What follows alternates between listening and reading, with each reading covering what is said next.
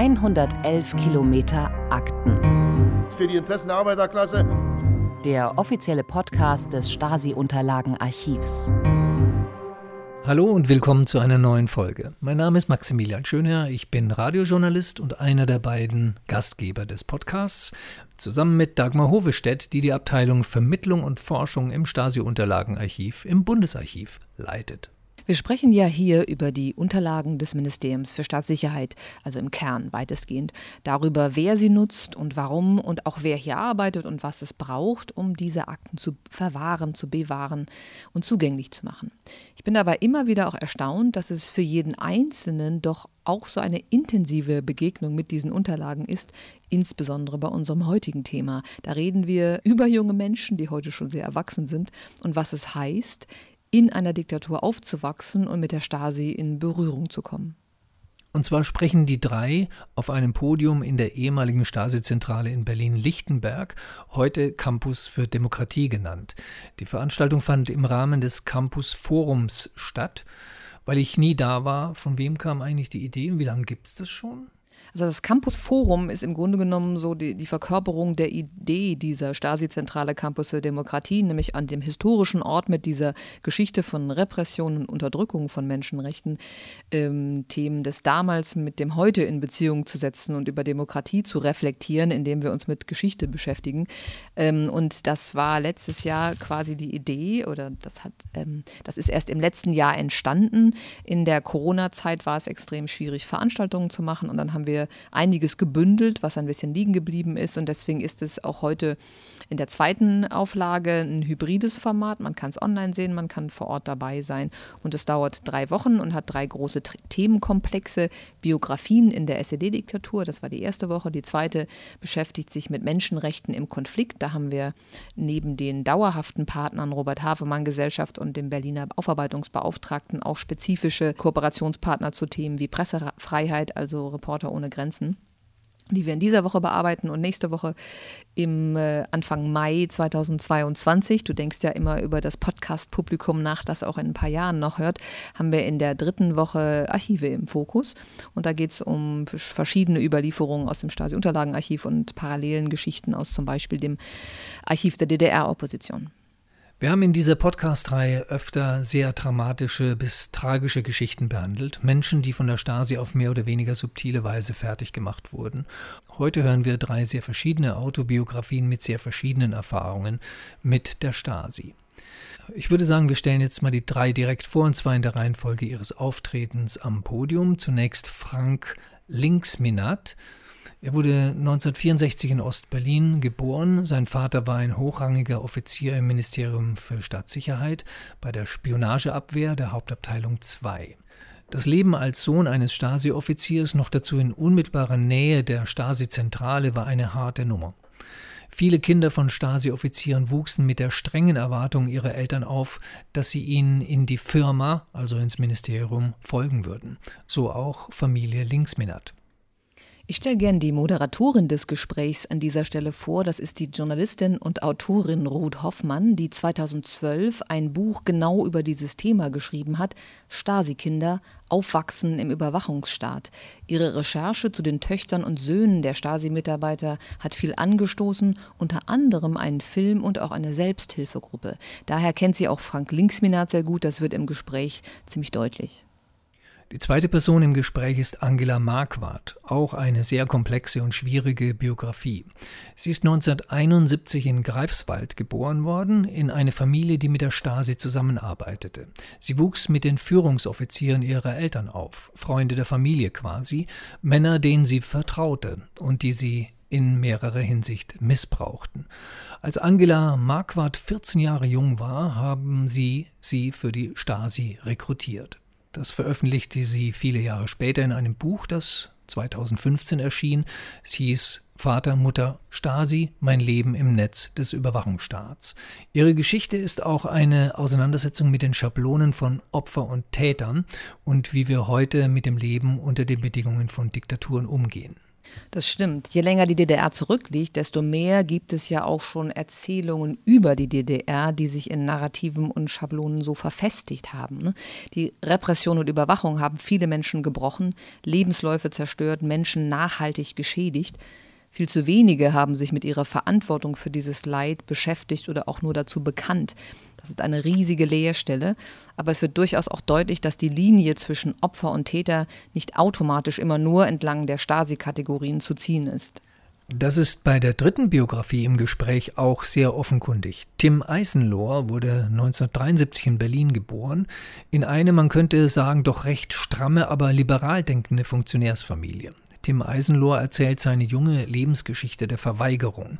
Mit zwölf trat er aus der Jugendorganisation Junge Pioniere aus. Mit 14 war er bei der regimekritischen Gruppe von Oppositionellen, die sich über die Berliner Umweltbibliothek organisierten.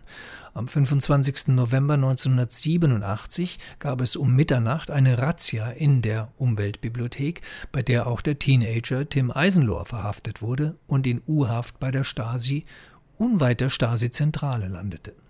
Bei der Veranstaltung wurden hin und wieder auch Fotos und Dokumente gezeigt und im Gespräch besprochen. Das ist natürlich schwierig nachzuholen bei einem Podcast-Erleben ähm, dieser, dieser Diskussion. Beispielsweise aber bei Tim Eisenlohr, weil darüber gesprochen wird, ein Polaroid-Foto, das die Stasi in der Nacht dieser Razzia im Keller der Umweltbibliothek gemacht hat, quasi die Aktivisten dabei auf frisch ertappt sozusagen festhalten wollte. Das Foto kann man auch online zum Beispiel bei der Robert-Havermann-Gesellschaft, im Archiv der DDR-Opposition, schnell finden.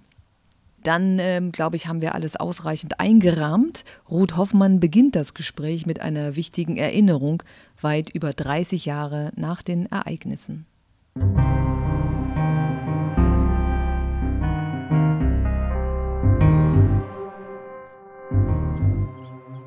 Sie sitzen hier als Erwachsene, aber wir sprechen von Ihrer Kindheit und Jugend. Das, das muss man immer im Hinterkopf behalten, finde ich. Frank, ähm, Sie waren ja damals ähm, in einer Situation, die ganz anders war als die von Tim. Sie hätten sich wahrscheinlich nicht getraut, so regimekritisch sozusagen tätig zu sein. Sie haben sich ja schon mit Ihrem Vater wegen größerer Banalitäten eigentlich äh, gezofft. Ja, na, ich war komplett integriert und war sogar mit 14 Jahren äh, Öftersekretär an der Schule gewesen da sollte ich ja auch Offizier werden und das war der Weg, den mein Vater für mich vorgedacht hat. Dann kam ich irgendwie in die Pubertät, ne?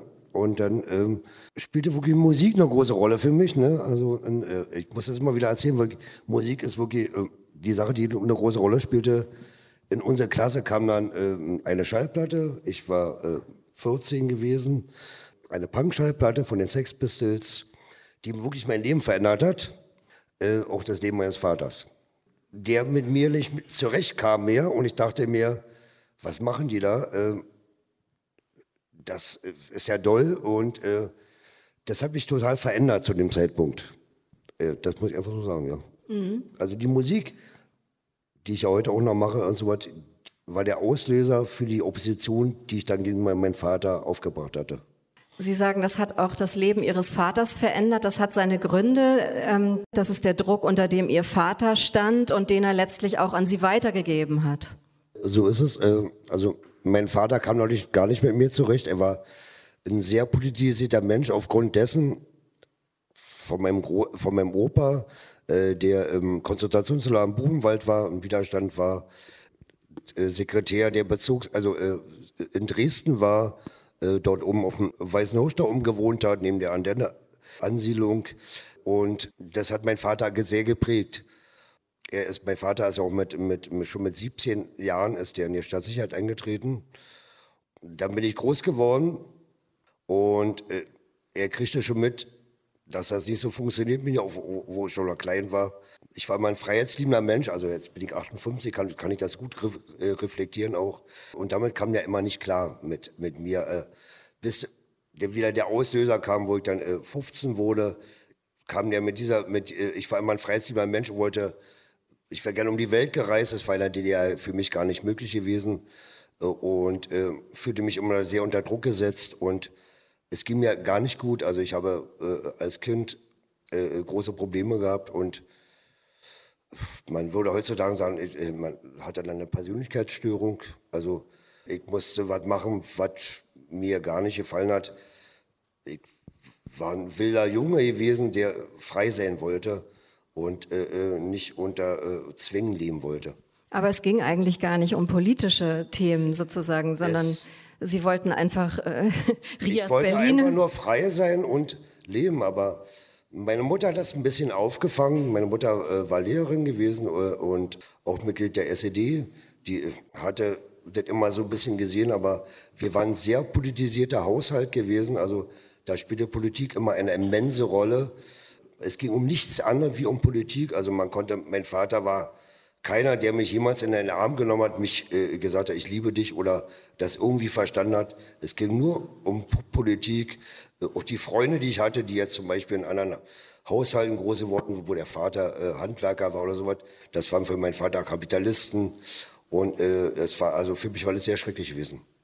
Und die äh, Dinge, über die ihr euch dann gestritten habt, das waren aber letztlich ja Lappalien. Also Sie haben das ja nicht. Das man heutzutage als Lappalien. Es, es, ging um Musik, um, äh, äh, dass man, ich war ja so ein bisschen Fußballfan und so gewesen, wollt, dass man für so einen Westverein war und da, äh, ich weiß nicht, ich habe da mir, äh, da war ich in Polen gewesen, irgendwo einen Wimpel gekauft von so einem anderen Westverein.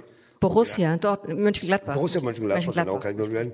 Und der musste ich vor meinen Augen meines Vaters verbrennen. Und wie alt waren Sie da? Da war ich 15 Jahre alt. Und wie war so das? So fanatisch war mein Vater gewesen. Also äh, er sagte selber später, dass er Stalinist war. Wann später? Äh, äh, nach der Wende, äh, wo er ja, einmal besoffen war, immer. Da ich immer besoffen gemacht und er sagt, was für was warst du da gewesen? Und dann hat er mal, äh, als war einzige Mal, dass er überhaupt darüber gesprochen hat. Muss ich einfach so sagen. Er war sehr äh, kontrolliert immer gewesen, immer sehr kontrolliert. Und es war ein, ein Moment mal, in einer, einer halben Stunde. Da war ich aber schon zu alt gewesen und da waren die 90er Jahre, da war, hatte ich andere Sachen zu tun. Wussten Sie denn damals, warum Sie in dieser Situation sind, warum Sie diesem Druck ausgesetzt sind? Tja,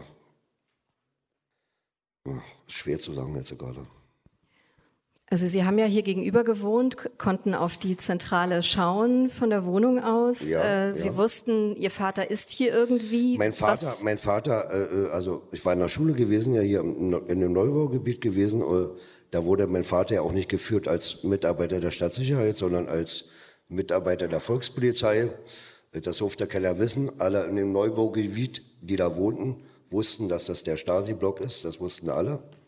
Da wurde man auch, äh, wenn man auf dem Spielplatz war oder Fußballspieler, wurde man schon ein bisschen verfemt, auch von den Kindern. Also, weil die, äh, die anderen Eltern, wo dann die Eltern Bauarbeiter, Hand, also, oder anders drauf waren oder sowas, und nicht so politisiert waren, äh, die haben uns dann schon, hat man schon was erlebt auf dem Fußballplatz, ne? Wussten Sie, was, warum Sie in dieser Situation sind, was Ihr Vater machte? Was sagte Ihnen, was sagte Ihnen sozusagen das Wort Stasi? da war ich noch viel zu jung gewesen eigentlich. Er hatte mich versucht zu integrieren, aber meine Freiheitsliebe hat immer mir so die, Resilienz meines Widerstandes gelassen. Also er hat, er hat immer versucht, mir, äh, äh, mich da, aber irgendwie konnte er mich da nicht erreichen. Wie gesagt, die Musik hat dann wirklich das alles verändert, ja. Es war ja ähm, die Konspiration gegenüber alles. Es war ein Geheimnis, was Ihr Vater machte, die Stasi selbst natürlich. Was haben Sie in der Schule gesagt? Mussten Sie auch, wie alle, immer das berühmte Kürzel? Mein Vater beim Ministerium des Innern, musste Genau. man sagen. Ja, das war, das kennen glaube ich viele, ja. MDI, Ministerium des Genau, Innern. genau, genau. Ja. Haben Sie, Angela, wenn Sie in der Schule waren, das MDI und das von anderen Schülern hörten, äh, sagte Ihnen das was oder löste das was aus? Ähm, nee. Diese Antwort, nö. Das, Nö, ich hatte auch zwei Mitschüler, deren Eltern beim Ministerium des Innern ähm, gearbeitet haben, heute, äh, also haben bei der Stasi gearbeitet. Aber nö, das waren Berufe. Ja. Darüber hat man auch nicht nachgedacht mit neun, zehn, elf Jahren, wenn das im Klassenbuch eingetragen war. Insofern war das für mich ein ganz normaler Begriff, über den ich weder nachgedacht habe, noch den ich auch nicht hinterfragt habe. auch nicht als Code sozusagen irgendwie, dass man, nee. Nee, also ich war in einer Russischklasse, da waren alle Eltern irgendwie Lehrer, Ärzte, Ministerium des Innern. Also das war jetzt nichts Ungewöhnliches. Ähm, die Russischklassen, das waren ja schon ausgewählte Kinder.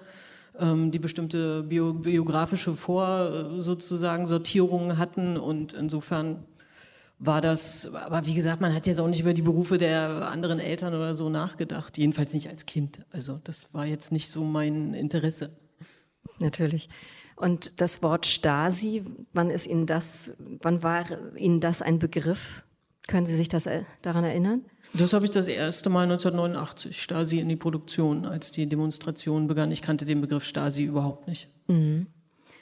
Rückblickend wissen Sie aber, dass die Stasi in Ihrer Familie eine, gelinde gesagt, sehr große Rolle gespielt hat und für Sie und Ihr Leben.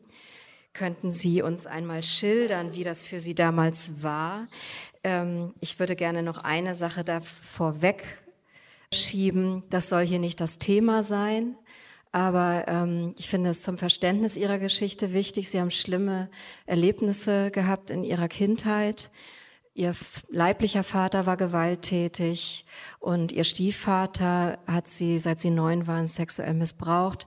Ich finde, also wie gesagt, das soll jetzt hier nicht das Thema sein, aber das ist wichtig für das Verständnis, denn diese Männer, die da als Führungsoffiziere in ihrer Familie ein- und ausgingen, waren so die ersten, denen sie vertrauen konnten, als männliche Bezugspersonen, so schreiben sie es in ihrem Buch.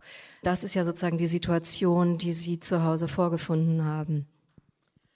Naja, das ist jetzt ein bisschen ganz verkürzt. Ganz verkürzt, natürlich. Ähm, die Stasi ist ganz offensichtlich mit meinem Stiefvater in die Familie gekommen, der zu diesem Zeitpunkt ähm, so die Recherche schon kooperiert hat.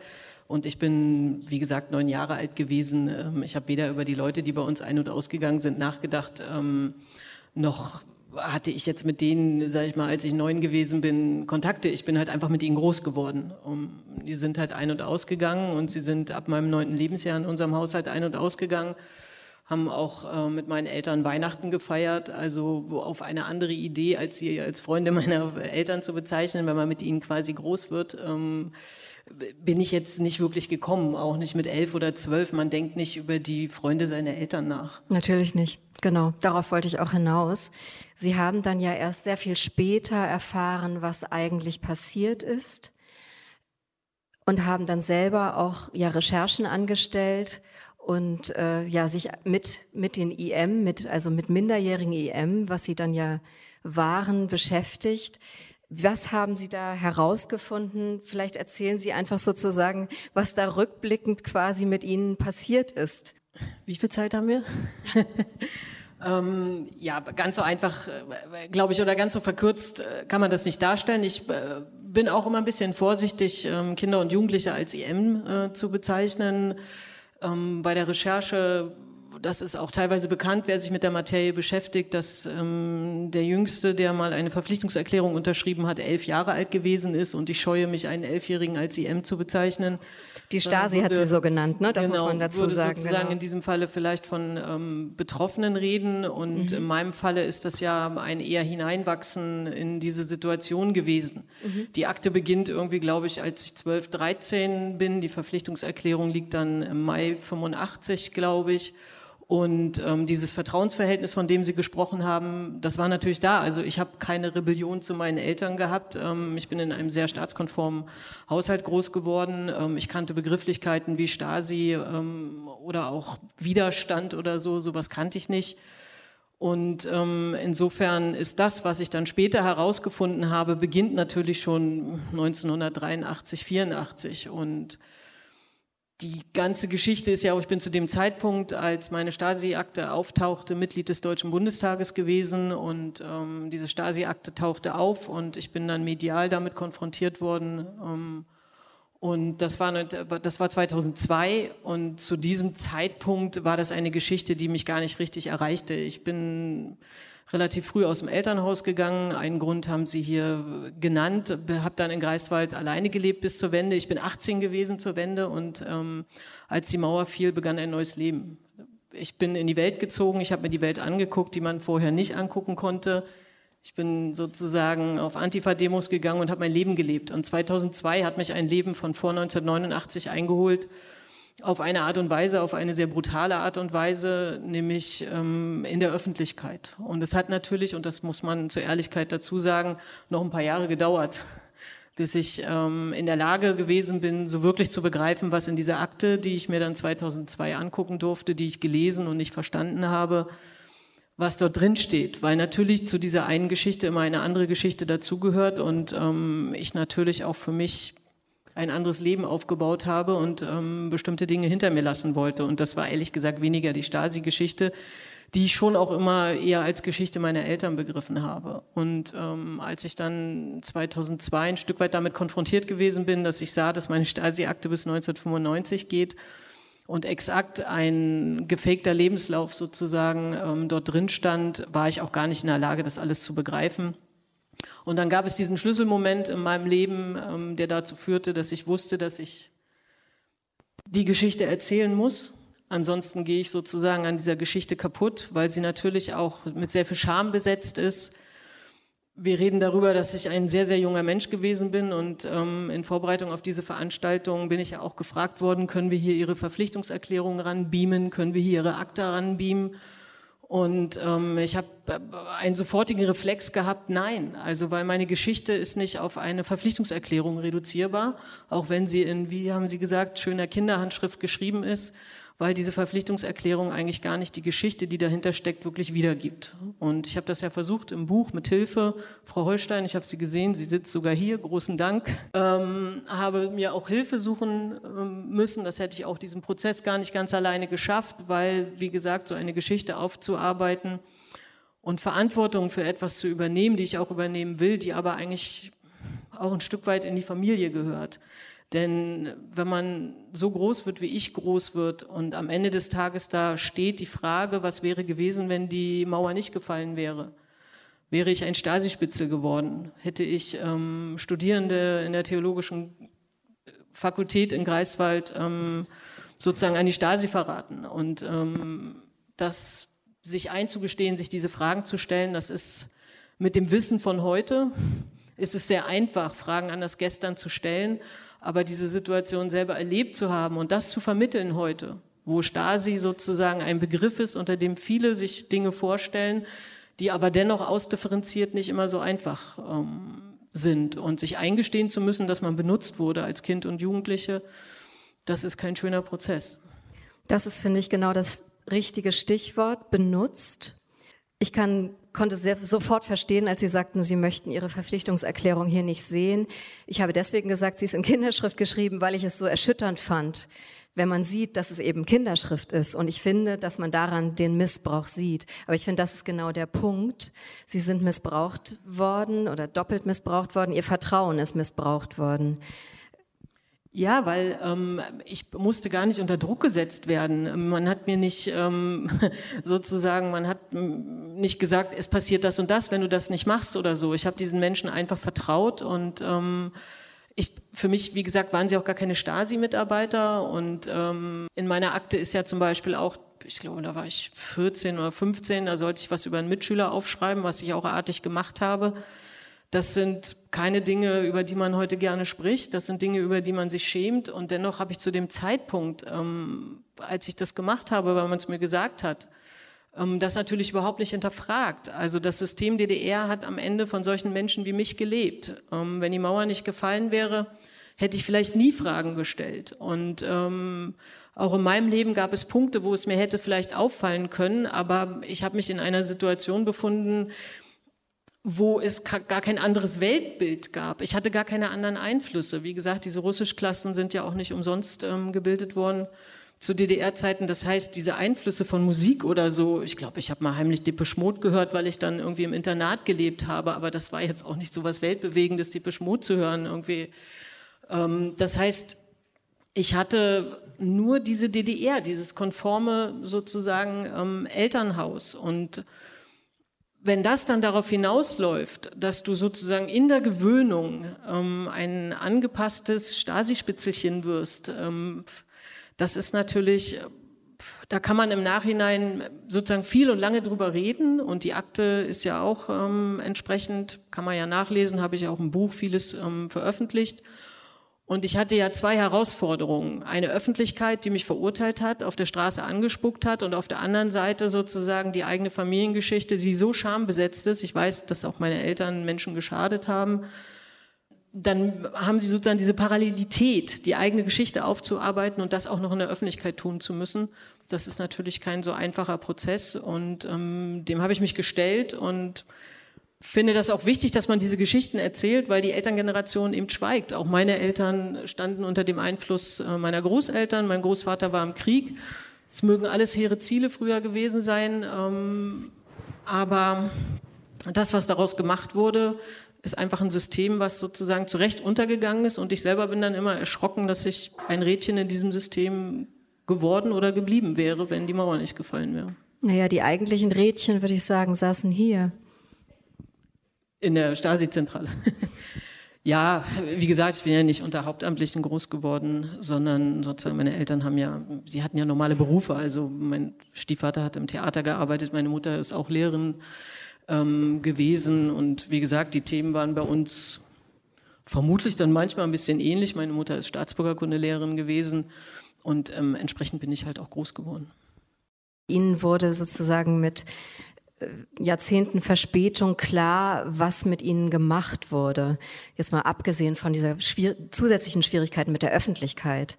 Das stelle ich mir als den, den größten Schock im Grunde vor, dass ihnen im Nachhinein erst Sie sich ihr Leben aus den Akten rekonstruieren mussten. Was war das für ein, was war das für ein Prozess? Wie haben, wie haben Sie das erlebt? Haben Sie eine Diskrepanz erlebt zwischen Ihren Erlebnissen und dem, was in den Akten stand?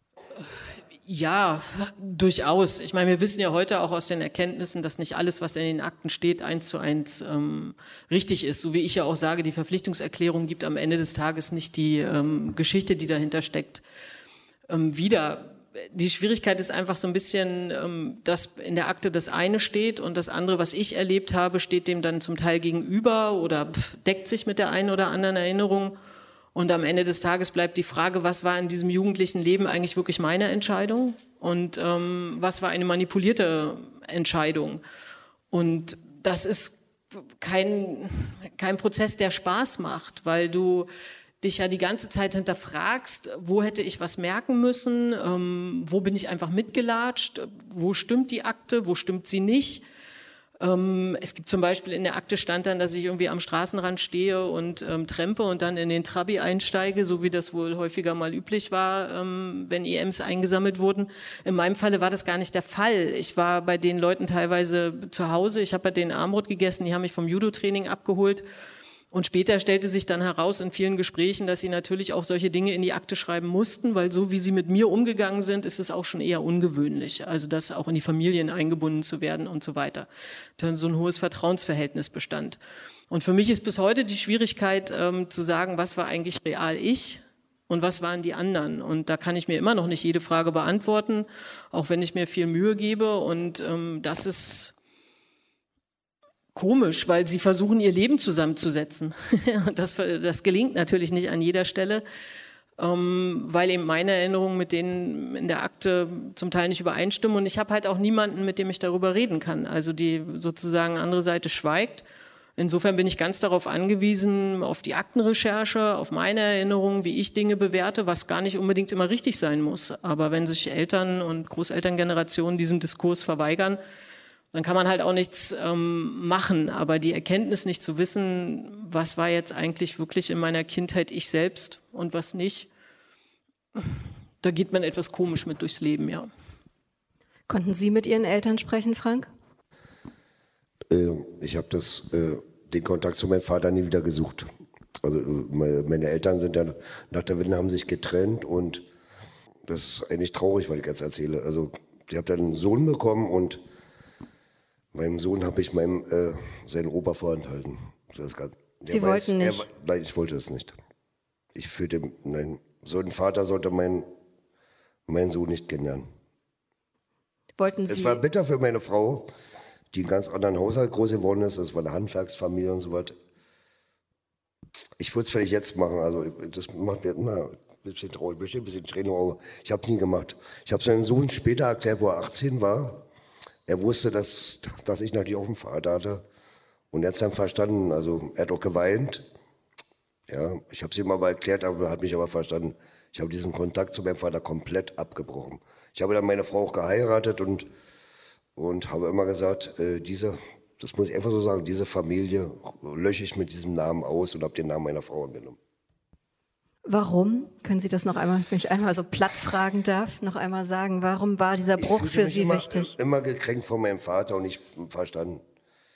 Also, er hat mich auch nie in den Arm genommen. Also, also, ähm, also er, er hat mir nie Liebe gezeigt, gar nichts. Das konnte mein Vater nicht. Er war ein eiskalter, stalinistischer Politiker gewesen. Also so, so, so agierte er auch. Ähm, das, wo dann mein Sohn zur Welt gekommen ist, ähm, äh, also muss man einfach so erzählen, habe ich dann nochmal zu meiner Frau gesagt, sollten da harte Entscheidungen gefällt werden. Also gerade wenn er in der Pubertät kommt oder so was, ich werde meinen Sohn niemals schlagen und ihm Gewalt antun.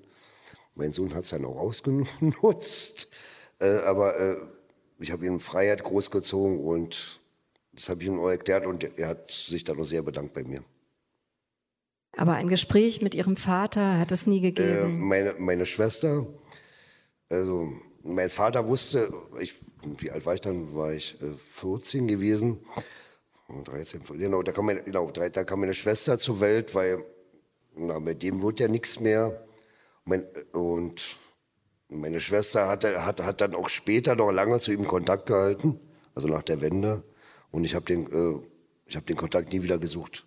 Ich fühlte äh, mich verletzt und gekränkt und nee, ich, wollte, ich wollte, also ich habe mein eigenes Leben geführt, so wie sie sagte, ich habe einfach mein, mein Leben geführt. Das war die 90er Jahre, da war Techno und Nirvana, ich habe andere Sachen zu tun gehabt, als so, mit mir so einer Scheiße zu beschäftigen. Und vielleicht habe ich das auch verdrängt. Manchmal war, also meine Frau dann immer gesagt, Mensch, äh, jeder zu dem Vater, ist zu dem, aber ich, ich habe es nicht geschafft. Ich habe es nicht geschafft. Der Schmerz war so groß gewesen, was er mir angetan hat. Also äh, ich spüre bis heute, immer noch so, eine, äh, so, so ein Ostzentrum in meinem Gehirn, also äh, wo, äh, wo, äh, wo, ich nicht ganz frei bin. Also ich habe jetzt junge Leute kennenlernen, die 30 sind, die das gar nicht erlebt haben. Die sind einfach in Freiheit groß geworden und ich mag das manchmal auch, dass ich mich selber einschränke. Also mich begrenze selber. Also das ist wirklich, und ich kriege Glaube nicht mehr raus. Ich schaffe das einfach nicht. Das, schafft man irgendwie schon, wenn man Drogen nehmen würde oder so. Aber wenn ich, äh, also das krieg ich einfach nicht raus. Ich krieg's nicht mehr raus. Und damit werde ich auch scheinbar sterben müssen. Das ist einfach, das darf man keinem Kind antun, äh, so eine äh, Gewalt anzutun. So die, man, wenn ein Kind frei sein möchte, dann muss man ihm die Freiheit auch geben. Also das sollte man immer machen. Also es war auch Gewalt? Ja, mein Vater hat mich neu geschlagen, bis ich 18 war. Ja. Bis Sie 18 waren geschlagen? Ja, ja.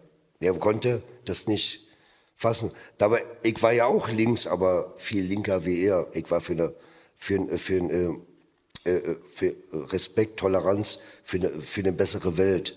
Aber äh, Diktatur ist keine gute Welt. Das ist, äh, äh das funktioniert nicht. Und er wollte ja, die wollten, er wollte ja immer besser sein. Ich sage, ihr seid nicht gut. Also wenn man Menschen unterdrückt und äh, was er in der Umweltbibliothek da erlebt hat, das geht ja. Auch die waren für eine bessere Welt und der Sozialismus wollte eine gute Welt sein. Aber er war es nicht. Tim, Sie haben quasi das Gegenteil davon erlebt oder zumindest teilweise. Sie haben sehr offene Eltern gehabt, die Ihnen die Möglichkeit gelassen haben, selbst zu entscheiden, oder? Mm, ja, das kann man sicherlich so sagen und ähm, mir wird jetzt auch hier in dem Gespräch nochmal bewusst, wenn ich mir die anderen Biografien anhöre, ähm, wie privilegiert ich in dieser Hinsicht war. Also ich hatte sehr offene, sehr kritische Eltern, sehr liberale Eltern, fast schon ein bisschen zu liberal. Ähm, und ähm, klar, sie kamen aus ähm, auch einem ursprünglich aus einem sehr sozialistischen Hintergrund. Gerade äh, die Familie meiner Mutter ähm, bestand aus eher höheren Kadern. Also der Bruder meiner Mutter war zum Beispiel der Direktor dieser halbstaatlichen ähm, Firma, die die Intershops geleitet hat, ähm, war aber da ähm, hauptamtlich für die Stasi, eigentlich für die Außenaufklärung zuständig und hat da ähm, ähm, ja, Informanten und Agenten in westdeutschen Firmen ange, ähm, angeworben und der Vater meiner Mutter war ein Reisekader, der überall in der Welt unterwegs war und in den unterschiedlichen Botschaften und Vertretungen auf der ganzen Welt geguckt hat, wie die Lebenshaltungskosten sind, weil die ja in Devisen bezahlt wurden, hat natürlich auch fleißig Berichte geschrieben. Und meine Oma mütterlicherseits war ähm, Kaderleiterin im Krebsforschungszentrum Buch und natürlich auch in der Partei.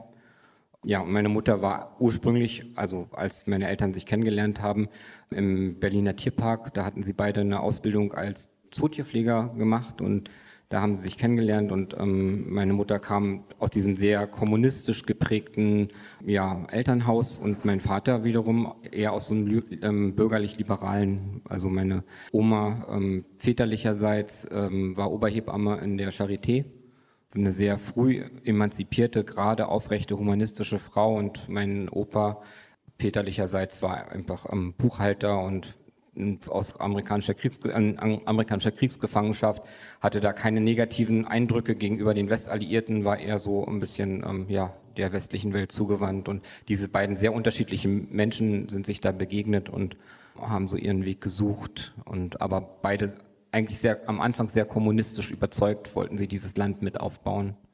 Aber ihr Vater, ihrem Vater sind dann doch Zweifel gekommen. Er war Staatsanwalt, hat die Zustände in Gefängnissen gesehen und also er war noch kein Staatsanwalt. Ähm, er hat nach seinem Armeedienst, er hat sich ja freiwillig an die Grenze gemeldet, an die Innerdeutsche, als hat er als Unteroffizier, als ähm, Hundestaffelführer und Scharfschütze gedient und ähm, äh, hat auch ähm, sich beworben. Er wollte Kundschafter des Friedens werden, was ja dieser bekannte Euphemismus ist für ähm, im Außeneinsatz der Stasi zu arbeiten.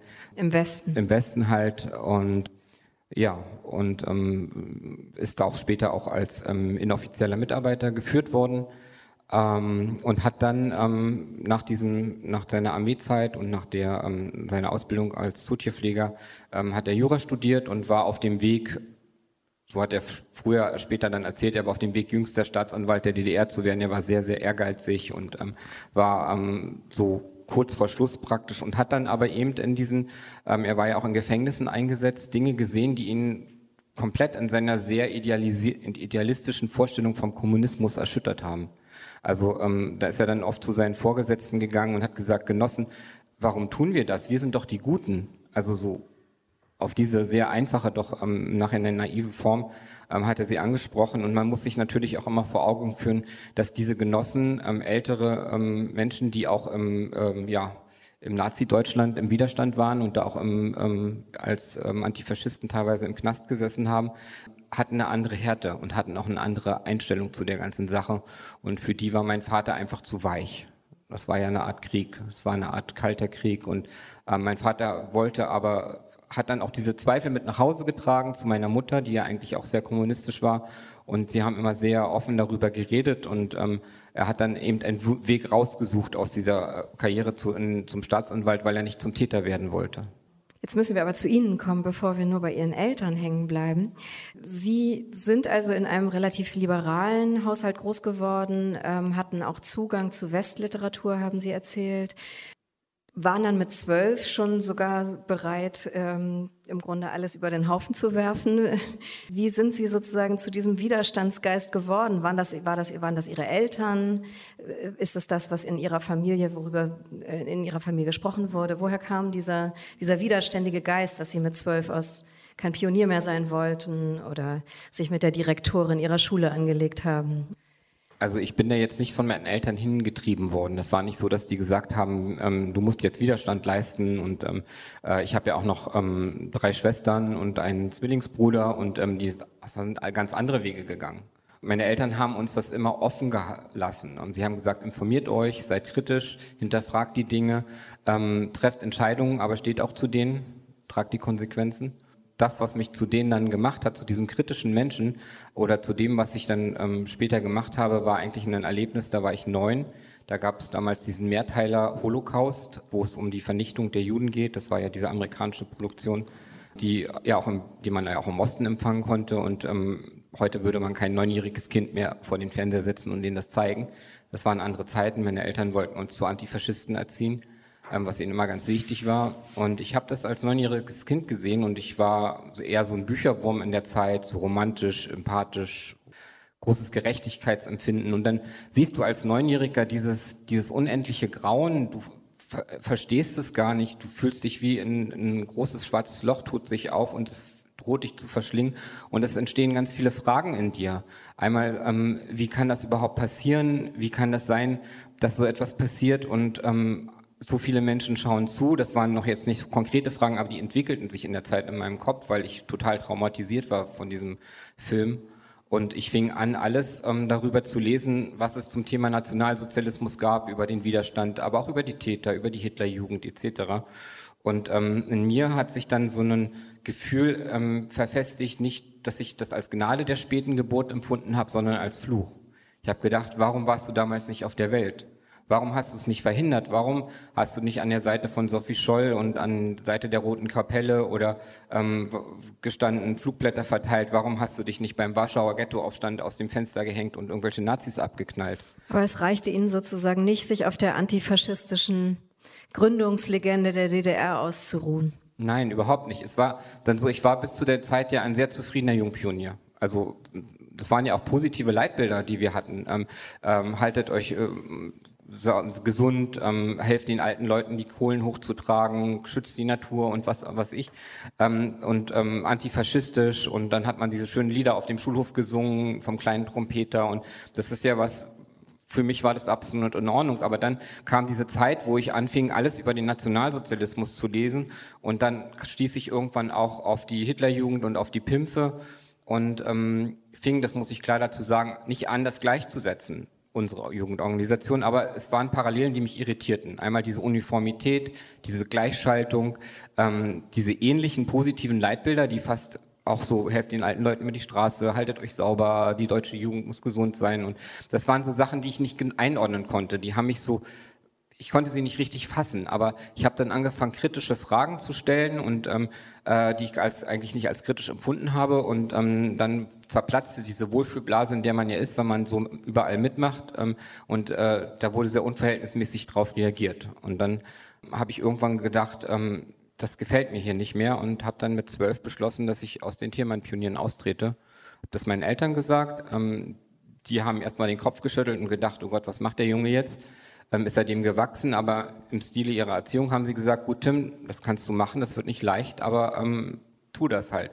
Und dann bin ich zu meiner Klassenlehrerin, habe gesagt, ich möchte aus den Themen Pionieren austreten. Und die hat natürlich aus allen Wolken gefallen, zwölfjährige Junge steht vor ihr, sagt, er will da austreten, war halt einfach ein bisschen frühreif politisch. Und ähm, naja, und dann ging es wirklich los, bin ich, ähm, habe ich die nächsten zwei Wochen im Direktoriat, im Sekretariat verbracht, mit einer Traube von Lehrern um mich rum. Die, unsere ähm, Direktorin, ähm, die Traule Lau, war eine ähm, Altstalinistin, hatte sich auch die Haare so ein bisschen lila gefärbt wie die Margot, ähm, mit der sie so ein bisschen befreundet war. Und ähm, der war das natürlich ein riesen Gesichtsverlust. Die war so stinksauer, dass jetzt in ihrer Schule jemand aus der Reihe tanzt und ihre ganze Statistik versaut. Und ähm, dann redeten sie alle auf mich ein, ja Tim, was willst du denn später mal werden? Und ich so, naja, vielleicht Tierarzt. Ja, das kannst du schon mal abschminken. Mit der Einstellung kannst du noch nicht mal Abitur machen. Ähm, und dir ist schon klar, wenn du aus dieser Jugendorganisation austrittst, bist du auch nicht mehr versichert. Das heißt, du kannst auch keine Klassenfahrten mehr mitmachen und ähnliches. Und ähm, bis zu dem Zeitpunkt war das für mich so ein auf den Busch klopfen. Also ähm, ich weiß gar nicht, ob ich es durchgezogen hätte, aber ich bin so ein Dickkopf und da die, so, da die so unverhältnismäßig darauf reagiert haben, habe ich gedacht, da stimmt irgendwas nicht, da ist irgendwas faul. Jetzt musst du da austreten. Und im Nachhinein denke ich, dass das so ein bisschen das im Kleinen zeigt, was die ähm, DDR mit der Opposition im Allgemeinen in Anführungsstrichen falsch gemacht hat. Dieser, diese übermäßige Reaktion und dieses ein in, eigentlich dahin treiben. Ich weiß gar nicht, ob ich diesen Weg gewählt hätte, wenn die geschickter gewesen wären. Ja. Wenn die gesagt hätten, Tim, wir brauchen dich. Wir brauchen dich, kannst du uns helfen und mich versucht hätten einzubinden. Aber dieses, dieses unverhältnismäßige Dagegengehen und ähm, hat mich erst recht in diese Richtung getrieben. Und ich habe gedacht, nee, jetzt gehe ich da raus und dann bin ich auch wirklich ausgetreten.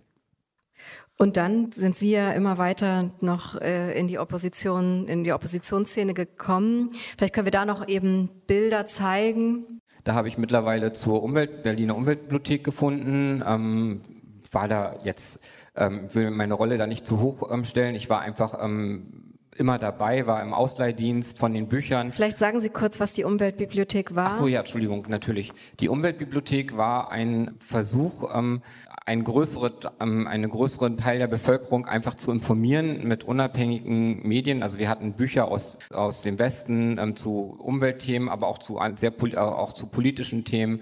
Gab eine eigene Zeitung, äh, Zeitschrift, die herausgebracht wurde, die sogenannten Umweltblätter.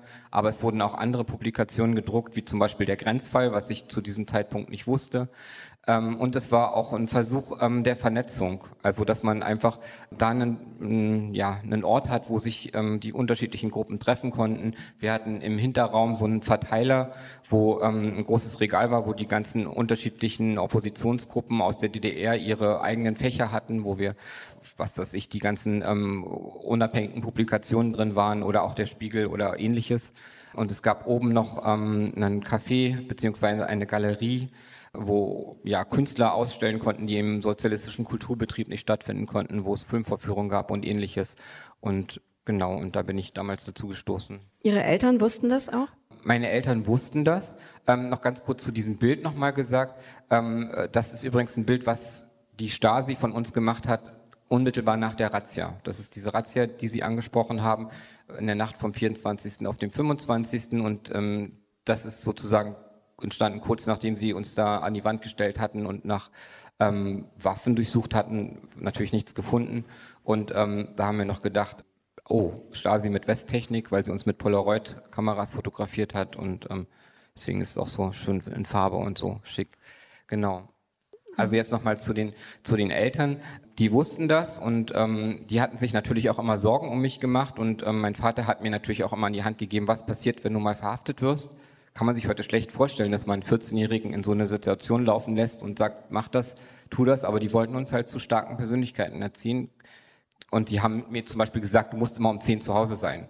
Ich wäre da jetzt nicht ähm, in diese Razzia geraten, wenn ich mich dran gehalten hätte. Also ich war natürlich auch ein bisschen rebellisch. Meine Eltern waren gerade in Leipzig bei einer befreundeten Künstlerin und ähm, haben gesagt, ja, du bist um 10 zu Hause, aber ähm, ich habe mich natürlich nicht dran gehalten. Das war da gegen Mitternacht die Razzia und meine große Schwester hat mich nicht verraten, weil die dann auch immer irgendwelche Sachen gemacht hat, die sie nicht durfte.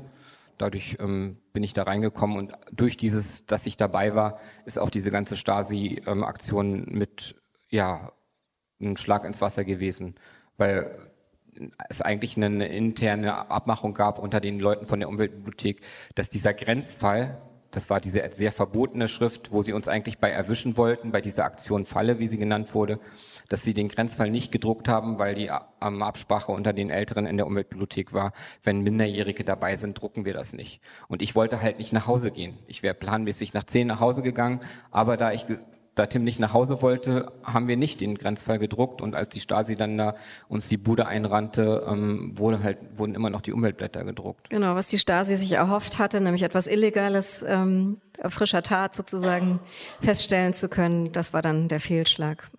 Genau. Aber Sie wurden ja verhaftet, verhört. Ähm, die Verhörprotokolle haben Sie dann viele Jahre später dann, als Sie Ihre Akte einsahen oder die Akte Ihres Vaters nochmal nachlesen können. Wie war das für Sie?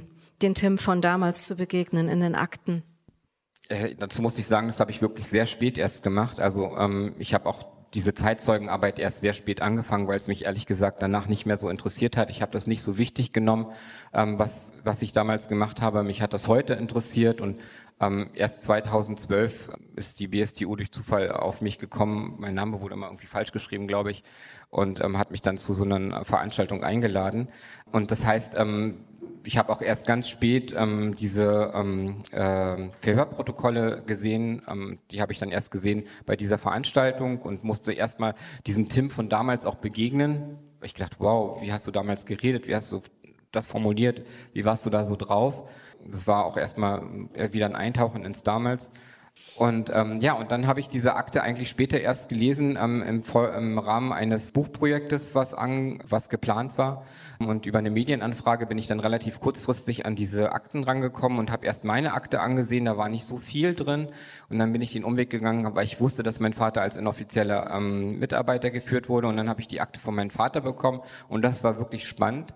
Und jetzt kann man natürlich denken, ich habe jetzt in dieser Akte von meinem Vater so viel über mich gefunden, weil er über mich geredet hat. Aber das war nicht so. Also er hat natürlich, wurde natürlich auch gefragt ähm, von seinem Führungsoffizier über mich. Und es wurde auch thematisiert, diese negative, dekadente Einstellung ähm, seines Sohnes. Aber ähm, das kam eigentlich eher dadurch zustande, dass unsere Familie auch noch, obwohl mein Vater als inoffizieller Mitarbeiter geführt wurde, auch noch parallel beobachtet wurde. Und ähm, dazu muss man verstehen, dass es innerhalb der Stasi ähm, ein sehr konspiratives System gab. Das heißt, unsere Familie, also der Führungsoffizier von meinem Vater, ähm, wusste zum Beispiel nicht, dass wir von einem anderen beobachtet wurde und der wusste das auch nicht. Und ähm, das, was ich dann in der Akte gelesen habe, war sozusagen der Teil, wo wir beobachtet worden sind. Da stand dann wirklich richtig viel drin und ähm, das fing bei mir wirklich an. Also wir wurden beobachtet dann, seit ich, ähm, also in der Schule, seit ich da aus den Themenpionieren ausgetreten bin, ähm, viel über mich als Schüler erfahren und ähm, über meinen Zwillingsbruder, dass wir ähm, oft zu spät zur Schule gekommen sind, so, so, äh, also so ähm, Lappalien und ähm, naja, dass der eine, dass wir oft zur fünften Stunde erst gekommen sind und der eine nicht wusste, wo der andere ist und so und naja. Ähm, und ähm, dass wir oft also ganz viele Sachen aus der Westzone anhatten und so ein Kram, aber auch eben Dinge wie, dass ich im vertraulichen Gespräch mit meiner ähm, Lehrerin gesagt habe, ähm, da war ich irgendwie 13, die reaktionärsten Einrichtungen in unserem Staat sind Schule und ähm, Militär. Hat Ihr Vater das nicht von seinen Führungsoffizieren wieder vorgehalten bekommen?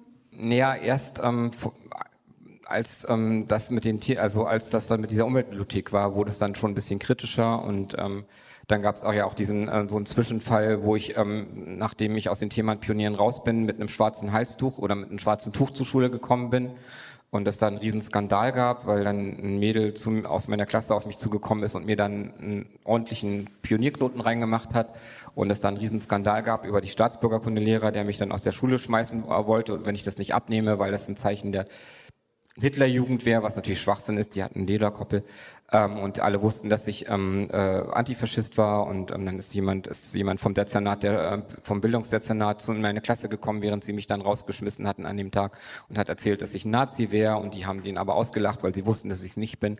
Und da hat Ihr Vater Ärger bekommen? Genau, da gab's richtig Stress und dann musste er auch vor einen Parteiausschuss und ähm, da ging es dann wirklich hoch her. Und nochmal ganz kurz zu dem Moment, als ich dann diese Akte in der Hand hielt. Also ich habe ja dann diese Akte von meinem Vater gekriegt und auf dieser Akte stand, es gibt ja immer diese Tarnnamen, und auf dieser Akte stand dann ähm, Tim Schwarz. Und das hat mich, ich weiß mal, wie, Tim als Schwarz? Als Deckname. Ja, als Deckname. Äh, Tim ist mein Name, mein Vorname. Und dann ähm, habe ich natürlich sofort geblättert, wann war die Anwerbung, wann ist dieser Tarnname, dieser Deckname denn entstanden? Und dann stelle ich Tatsache fest, dass das vor meiner Geburt war. Und jetzt sitze ich da als ähm, Mitte 40-Jähriger und fange erstmal an, so zu ähm, realisieren, dass der, mein Vater jetzt allen Ernstes sozusagen den, also dass ich den Decknamen sozusagen meines Vaters bei der Stasi trage. Das fand ich erstmal sehr skurril und ich habe dann meinen Vater natürlich auch gefragt und dann erhielt das Ganze noch eine andere Ebene. Dann meinte mein Vater, nein, nein, ähm, äh, das war so, ähm, er hat ja im Tierpark gearbeitet und meine Mama bei den Menschenaffen und da gab es so ein Schimpansenpärchen und das eine hieß, der eine davon hieß Tim und der war sehr beliebt und das fiel ihm so auf die Schnelle ein, als er gefragt wurde, was für Namen ähm, er nehmen soll erfuhr ich sozusagen ähm, ähm, in einer Woche, dass ich erstens den Decknamen meines Vaters bei der Stasi trage und zum anderen dem eines Schimpansen. Das war dann schon irgendwie, erstmal musste ich erstmal ein bisschen verdauen. Das fand ich jetzt nicht schlimm, aber es war schon ähm, bemerkenswert, ja. Aber daraus geht ja hervor, dass Sie mit Ihrem Vater darüber sprechen konnten.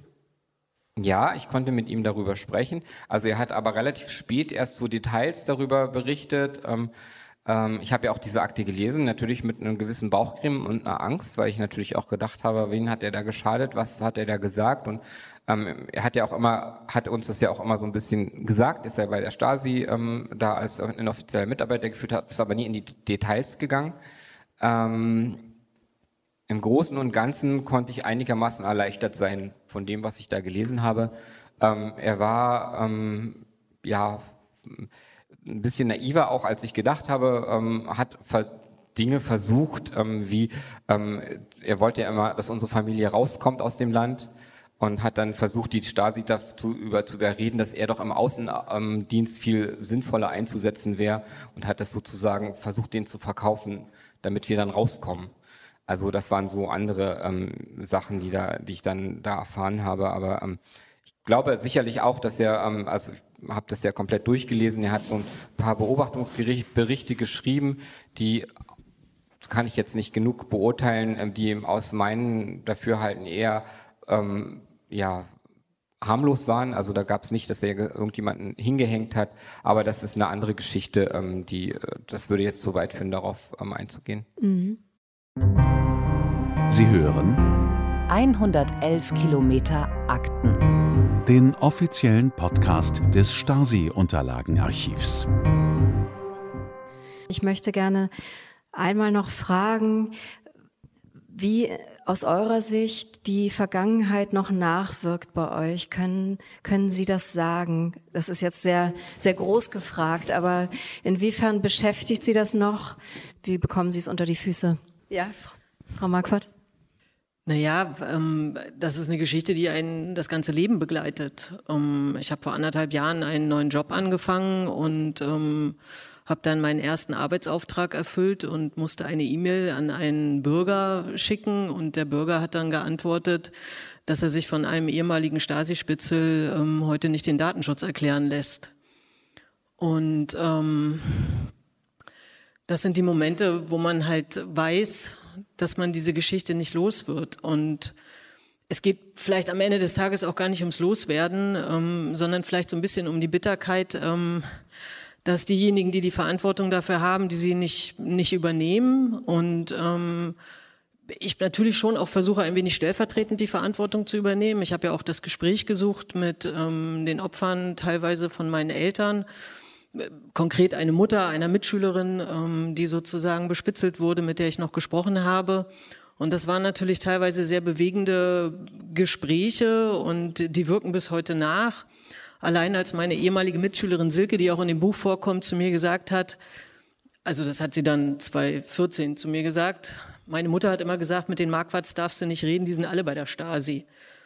Und das war dieser Moment, wo so klar wurde, ich war irgendwie 13, ich war 14 und sie hatten schon recht. Also weil sozusagen ja schon ähm, die Staatssicherheit einen großen Plan hatte. Man muss dazu wissen, es ging nie um meine Klasse, sondern es ging wirklich um so eine Perspektivkader ähm, Tätigkeit. Und natürlich beschäftigt mich das bis heute, ähm, weil ich mich dafür schäme und diese Scham werde ich auch nie los. Ich habe da natürlich auch ein schlechtes Gewissen und ähm, da können fünfmal Leute sagen, musst du gar nicht, weil meine Akte ist in der Öffentlichkeit, mein aufgeschriebenes Kindergekrakel, meine Verpflichtungserklärung ist in der Öffentlichkeit. Und ähm, die Akten meiner Eltern liegen irgendwo geschreddert in Frankfurt oder. Ähm, da ist wenig nachweisbar. Wir haben alles gegeben mit der Unterlagenbehörde, der ich auch heute sehr dankbar bin, die mich da sehr unterstützt hat in der Recherche. Und das Thema wird mich auch morgen und übermorgen noch beschäftigen. Und es geht halt in den Alltag rein. Das ist einfach keine Sache der, ich rede mal über die Vergangenheit, sondern ich kann auch 100 Geschichten aus der Gegenwart erzählen, wo man dann sozusagen undifferenziert am Pranger steht, weswegen ich ja auch gesagt habe, diese Verpflichtungserklärung ist ja nur ein Teil dieser 100-seitigen Akte. Und ich habe zum Beispiel auch in der Akte gelesen, sie jammert, also nicht jammert, ähm, sie erzählt andauernd über ihre Probleme und wir müssen sie noch mehr so in die Richtung kriegen, dass sie uns erzählt, wo irgendwelche staatsfeindlichen Aktivitäten sind. Also wo in der Akte selber zum Ausdruck kommt, warum ich eigentlich mit diesen Leuten geredet habe, weil es die ersten Männer waren, die mir irgendwie nicht wehgetan haben. Und auf der anderen Seite haben sie das sozusagen gnadenlos ausgenutzt. Und ähm, das werden sie ein Leben lang nicht los. Natürlich lebt man damit. Also ich kann auch lachen, ich gehe auch gern Fußball, ich interessiere mich für Fußball und so weiter. Aber es kann dir halt jeden Tag im Alltag, wie ich bei diesem Jobwechsel, ich war so glücklich, diesen Job zu haben und dann so buff, drei Wochen nach äh, Jobbeginn kriegst du so ein Ding vorgeledert. Nun ist die Arbeit relativ relaxed damit umgegangen, aber das macht immer wieder was mit mir weil es sozusagen mich immer wieder auf diesen Teil der Geschichte reduziert, ähm, der ja nur ein ganz kleiner Teil ist. Und deswegen wird es mich mein Leben lang begleiten. Das ist vor anderthalb Jahren klar geworden. Auch in der Öffentlichkeit werde ich immer mal wieder auch negativ angesprochen. Du hast nicht die Zeit, immer die Geschichte zu erzählen. Und ähm, ich will ja auch die Verantwortung, die ich selber habe, soll ja auch thematisiert werden. Aber du bist halt am Ende des Tages alleine mit diesem Vorwurf, ähm, ein Kinderspitzel gewesen zu sein. Man muss vielleicht noch einmal sagen, die Öffentlichkeit ist ja dadurch entstanden, dass Sie politisch tätig waren, was ja für Sie ein ganz wichtiger Anker war, so beschreiben Sie es in Ihrem Buch. Ja, also der Mauerfall war für mich eine Riesenbefreiung. Man konnte Wandzeitungen machen, man hatte Meinungsfreiheit und wie gesagt, man ähm, konnte sich die Welt ansehen und ähm, ich bin relativ schnell politisch aktiv gewesen. In der DDR hat mich das nicht interessiert. Das fand ich alles sehr langweilig. Ähm, und insofern war das für mich eine Befreiung und es war für mich ein Schritt sozusagen in ein neues Leben. Auch so eine Missbrauchsgeschichte hinterlässt ja Spuren. Und wenn sie dann mit so einer Geschichte einhergeht, ähm, dann ist man natürlich auch sehr froh, wenn man sozusagen so einen persönlichen Akt der Befreiung daraus machen kann. Ähm, aber nichtsdestotrotz ist das Reden und die Befreiung das eine, aber man kann es nie abschütteln. Und ich, es gab so wieder diesen Moment, wo ich auch, ich habe mich mit einem Freund unterhalten und der erzählte, ähm, ja, meine Tochter hat mich letztens gefragt, was eigentlich aus mir geworden wäre. Und er hat gesagt, naja, wahrscheinlich hätte ich bei der Kirche geantwortet und so weiter. Und mir ist in diesem Moment nochmal bewusst geworden, dass ich diese Frage überhaupt nicht leicht beantworten kann. Was wäre aus mir geworden, wenn die Mauer nicht gefallen wäre? Darauf wird es nie eine Antwort geben auch wenn ich sie ein Stück weit ahne und es ist bestimmt keine gute Antwort für mich ähm, persönlich. Und ich war dann auch so für, für, so einen ganz kleinen Moment so neidisch, dass man so, so, so locker darauf antworten kann, wobei Neid das natürlich nicht so richtig beschreibt, weil es ja gut ist, dass es solche Menschen ähm, gab, dass es auch solche Biografien ähm, gibt. Aber die DDR war einfach wirklich ein richtiges Scheißland und hat es nötig gehabt, Kinder und Jugendliche zu missbrauchen für ihre Stasi-Zwecke. Das muss man einfach sich mal vergegenwärtigen. Also was sie nötig hat. Auch in meiner Akte kommt ein Minderjähriger vor, der wiederum auf mich angesetzt war. Also die haben Kinder und Jugendliche aufeinander gehetzt. Und ähm, das kann man nicht oft genug betonen. Und ähm, das sollte diese Gesellschaft auch mal aufarbeiten und nicht nur dadurch, dass Betroffene ihre Geschichten erzählen, sondern auch Täterinnen und Täter. Aber gut, die kann man nicht zum Jagen tragen. Also setzen wir uns hier hin und erzählen die Geschichte unserer Eltern. Eigentlich äh, äh, stehen Sie hier Rede und Antwort, wo eigentlich andere Rede und Antwort stehen müssten. Äh, ich so muss sagen, äh, ich habe das mit dem Buch, was du ja geschrieben hast, verarbeitet und mich beschäftigt jetzt kaum noch heutzutage. Nur, in der, äh, dass ich aus der Vergangenheit lerne, das heißt, indem ich äh, anderen Respekt, und sage, ihr müsst für Respekt und Toleranz sein. Äh, äh, ich bin auch bei der Antifa organisiert und so weiter, äh, da meine Wege da gesucht habe. So. Aber so, so wie Sie beschäftigt mich. Also ich habe mit diesem Buch habe ich wirklich die Kiste geschlossen, aber sie beschäftigt mich bloß auch persönlich, wie ich vorhin schon mal erzählt hatte, äh, das Problem, was ich mit meinem Vater hatte und äh, dass ich in diesem Land aufgewachsen worden bin und immer, äh, das kann ich nicht genau erklären, so eine bestimmte Unfreiheit in mir manchmal immer noch spüre oder äh, äh so, äh, so äh, mich gehemmt fühle und so was. Also das heißt, mich halt, hätte das fast, also wenn die Wände nicht gekommen hätte es mich gebrochen. Das habe ich immer noch so in mir, aber mit dem Buch, was du geschrieben hast ich, äh, äh, und dem Film, der auch entstanden ist daraus, habe ich das wirklich abgearbeitet. Tim, ist für Sie etwas noch hängen geblieben aus der Zeit? Auf jeden Fall das große Gefühl, das unglaublich große Gefühl von Dankbarkeit Dankbarkeit gegenüber dem Schicksal, Dankbarkeit gegenüber ähm, meinen Eltern, weil wie wir sehen, ähm, das kann auch ganz andere Richtungen nehmen und das Bewusstsein, dass auch mein Leben hätte eine ganz andere Wendung nehmen können. Also es ist schon so, dass sowas nicht aus dem Nichts entsteht. Und das ist mir, dessen bin ich mir ganz stark bewusst. Und ähm, ich sehe mich auch nicht als ähm, der Tolle oder als der, ähm, habe kein, kein Gefühl von Selbstgerechtigkeit überhaupt nicht ich glaube, dass mich diese Zeit einfach, oder ich weiß, dass diese Zeit mich eher sehr positiv geprägt hat in, in meiner Krit, in, in dem kritisch zu hinterfragen in, und auch in diesem Gefühl, einen Auftrag zu haben, ähm, dass dass es nicht erledigt ist, ähm, das mit dem Engagement von damals und ähm, dass es heute auch jede Menge zu tun gibt und dass gerade dieses doch sehr positive Schicksal, was ich habe, mir auch eine Verpflichtung auferlegt hat, auch heute noch ähm, aktiv zu sein und ähm, weiter weiterzumachen. Mhm. Dieses positive Fazit können Sie ja so, was die Vergangenheit betrifft, leider nicht ziehen. Und ich finde, naja, eine Verpflichtung ziehe ich da auch draus. Also warum so, ich heute mich politisch engagiere und ähm, sozusagen es ganz schlimm finde, wenn eine Demokratie für normal erachtet wird, wenn Menschen, die einfach so, pff, ne, also es ist gut, dass Menschen in der Demokratie groß werden, aber sie zu verteidigen, das sehe ich schon auch als, für mich ist das sozusagen unglaublich wichtig. Also weswegen ich auch in Schulklassen gehe und darüber rede und ähm, halt erkläre, wie Diktaturen funktionieren, was sie aus Menschen, was sie mit Menschen machen. Und ich finde, diese Verantwortung hat man mit so einer Biografie dann schon. Das muss nicht jeder machen. Ich persönlich mache das.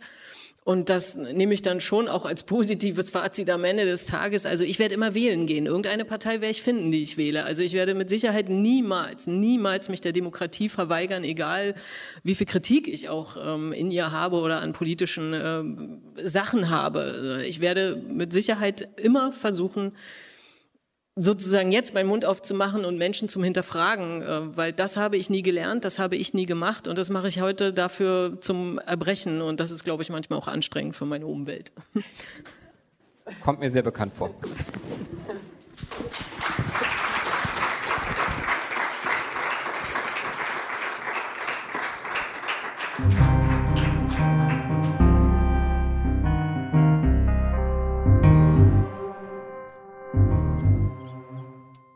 Das war zum Schluss Angela Marquardt, die als 14-Jährige in die Fänge der Stasi geriet und 2015 das Buch Vater, Mutter, Stasi schrieb, zusammen mit der Journalistin Miriam Holstein. Das Gespräch wurde moderiert von Ruth Hoffmann, die 2012 ihre Recherche über Stasi-Kinder veröffentlichte. Frank Linksminat ist einer der Protagonisten des Buchs, der über sein Leben mit seinem Stasi-Vater erzählte. Und schließlich hörten wir die Geschichte von Tim Eisenlohr, der als 14-Jähriger von der Stasi verhaftet wurde. Alle haben in den Stasi-Unterlagen mehr über die Aktivitäten der Stasi erfahren und sich in der Stasi-Zentrale, dem Campus für Demokratie, Ende April 2022 im Rahmen des zweiten Campusforum über ihre Biografien ausgetauscht. Unser Podcast endet immer mit einem akustischen Einblick in den riesigen Audiopool des Stasi-Unterlagenarchivs, wie immer ohne inhaltlichen Zusammenhang zu dem, was wir vorher besprochen haben.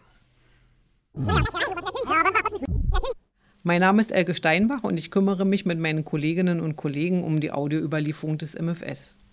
Mielkes Jagdleidenschaft war über die Grenzen der DDR hinaus bekannt. Die teilte er mit Honecker, Stoff und anderen hochrangigen Politikern sowie den sowjetischen Freunden. Die Schorfheide in der Nähe von Berlin war nur ein beliebtes Jagdrevier der am Ende 22 Staatsjagdgebiete, zu denen die normale Bevölkerung keinen Zutritt hatte.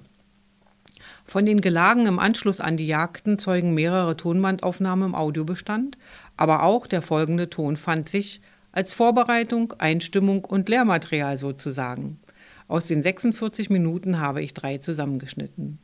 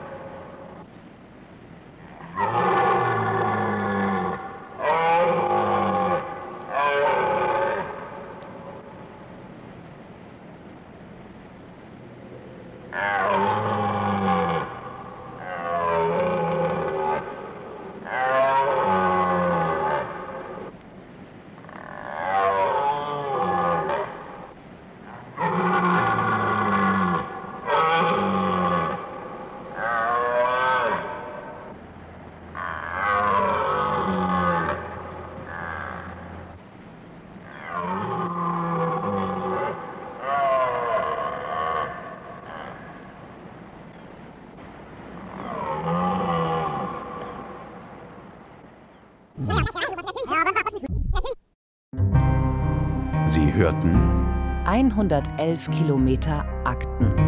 Den offiziellen Podcast des Stasi-Unterlagenarchivs.